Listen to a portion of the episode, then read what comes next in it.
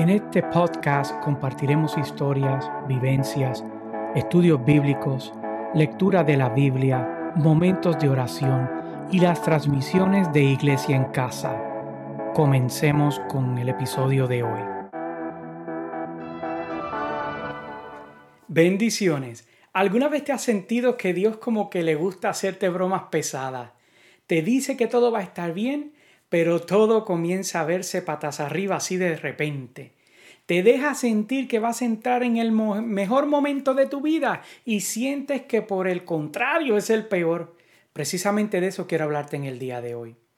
Continuando en el tema de la Navidad y recordando que en el video titulado Personas Ordinarias hablamos sobre el grupo de pastores que una noche salieron a trabajar como de costumbre y que en esa noche oscura su vida fue cambiada para siempre, pues sin saberlo estaban siendo testigos de cómo Dios se encarnó y dividió la historia entre antes de él y luego de él. Decíamos que este grupo de pastores eh, ordinarios, gente ordinaria como tú y como yo, que normalmente hacían una tarea ordinaria, estaban siendo comisionados por unos ángeles que no tan solo le explicaban lo que estaba sucediendo en ese momento, sino que también les estaban dando una asignación, una asignación especial que deberían de realizar, pues había una madre que necesitaba escuchar lo que ellos habían experimentado y escuchado de parte de los ángeles. La Biblia relata en Lucas 2, comenzando el verso 10, lo siguiente, pero el ángel les dijo, no tengan miedo, mire que les traigo buenas noticias que serán de motivo de mucha alegría para todo el pueblo. 11. Hoy les ha nacido en la ciudad de David un Salvador que es el Cristo el Señor. 12. Este, esto les servirá por señal. Encontrarán a un niño envuelto en pañales y acostado en un pesebre. Pausemos por unos segundos para imaginarnos el cuadro que acabamos de describir. La señal era que encontrarían a un niño acostado en un pesebre. Nosotros estamos tan acostumbrados a escuchar hablar sobre el nacimiento de Jesús que pasamos por alto la escena tan deprimente que se estaba viviendo. ¿Sabes por qué? Porque ningún padre quiere que su hijo nazca en el plato donde come el ganado o comen las vacas. Pasamos por alto lo que, lo que pudieron estar experimentando José y María ante el nacimiento de Jesús. Yo me atrevo a asegurar que en un pesebre no era lo que ellos habían pensado para recibir al Redentor, al Libertador, al Libertador al que venía a romper de una vez y por todas la maldición del pecado.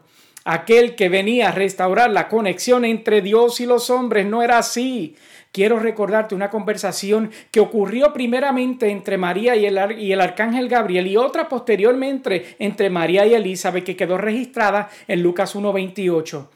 El ángel se acercó a ella y le dijo, te saludo, tú que has recibido el favor de Dios, el Señor está contigo, bendita eres entre las mujeres. Y en Lucas 1.41 dice, tan pronto como Elizabeth oyó el saludo de María, la criatura saltó en su vientre. Entonces Elizabeth, llena del Espíritu Santo, exclamó, bendita tú entre las mujeres y bendito el Hijo que darás a luz. No sé tú, pero como que estar en un pesebre dando a luz a tu primogénito no era el plan que tenían estos padre.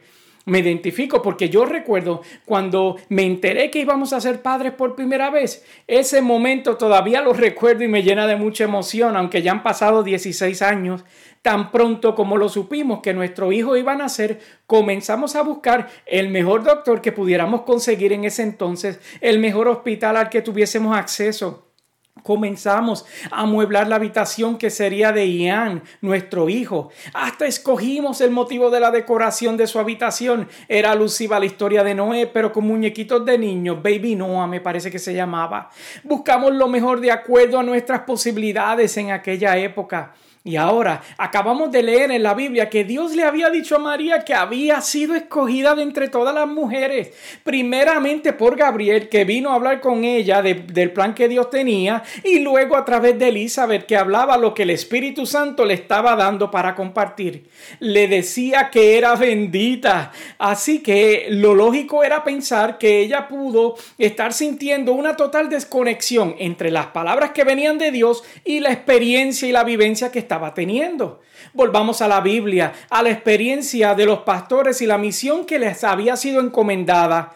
Lucas 2.13 dice lo siguiente, de repente apareció una multitud de ángeles del cielo que alababan a Dios y decían, 14, gloria a Dios en las alturas y en la tierra pasa a los que gozan de, buena, de su buena voluntad. 15, cuando los ángeles se fueron al cielo, los pastores se dijeron unos a otros, vamos a Belén a ver esto que ha pasado y que el Señor nos ha dado a conocer. 16.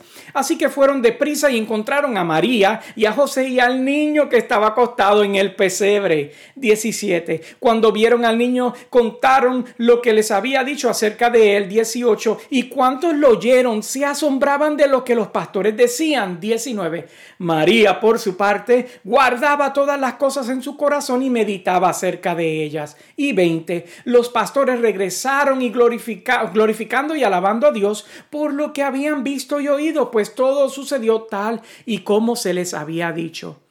La historia de los pastores y el encuentro de Jesús en el pesebre nos recuerda varias cosas que quiero resaltarte en el día de hoy. Que Dios está interesado en nuestro bienestar, sí Señor. Te estoy diciendo que Dios se interesa por ti. A Dios le importan tus sentimientos. Mientras María daba luz a su hijo en un, eh, plato de, de, comer de animales, a unos pastores que no la conocían les estaba siendo revelado a quien ella estaba dando a luz muy parecido a ti en el día de hoy, donde Dios me envía a recordarte que tú eres importante, valioso y amado. Les estaban recordando que aunque las experiencias que estaban teniendo no parecían estar conectadas con ninguna bendición, ella era bendita y bendecida por Dios.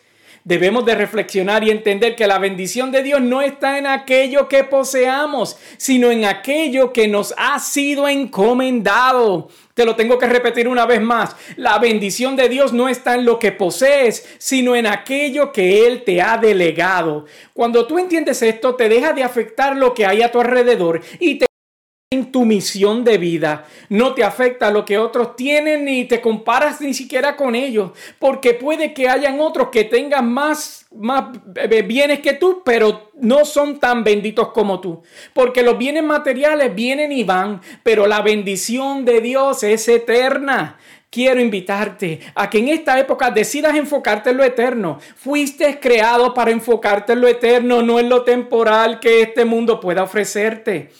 Recordar esta historia nos lleva a reflexionar de que Jesús nació en un pesebre y sus padres, que eran descendientes del rey más grande que tuvo Israel, estoy hablando de rey David, y que habían sido escogidos por Dios, no pudieron evitar esta aparente y desagradable experiencia física y material. Pero el favor y la gracia de Dios no estaba en lo material, sino en lo espiritual y lo eterno. Se trataba de tu salvación eterna. Ellos eran parte de un gran plan magistral de redención del cual tú y yo somos recipientes.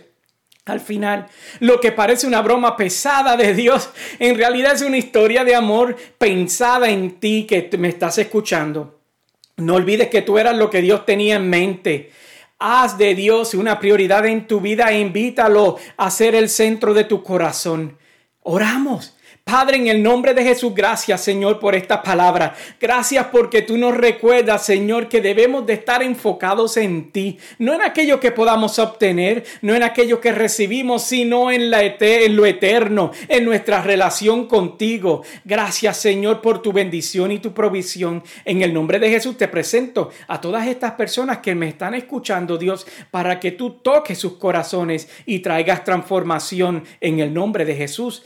Amén y amén. Quiero decirte que si esta palabra te ha sido de bendición, déjanoslo saber en la sección de comentarios. También nos puedes visitar a la dirección de internet que aparece aquí a la parte abajo de la pantalla, iglesiaencasa.org, donde estamos constantemente actualizando la página para proveerte mayor información y mantenernos en contacto. Que sean todos bendecidos.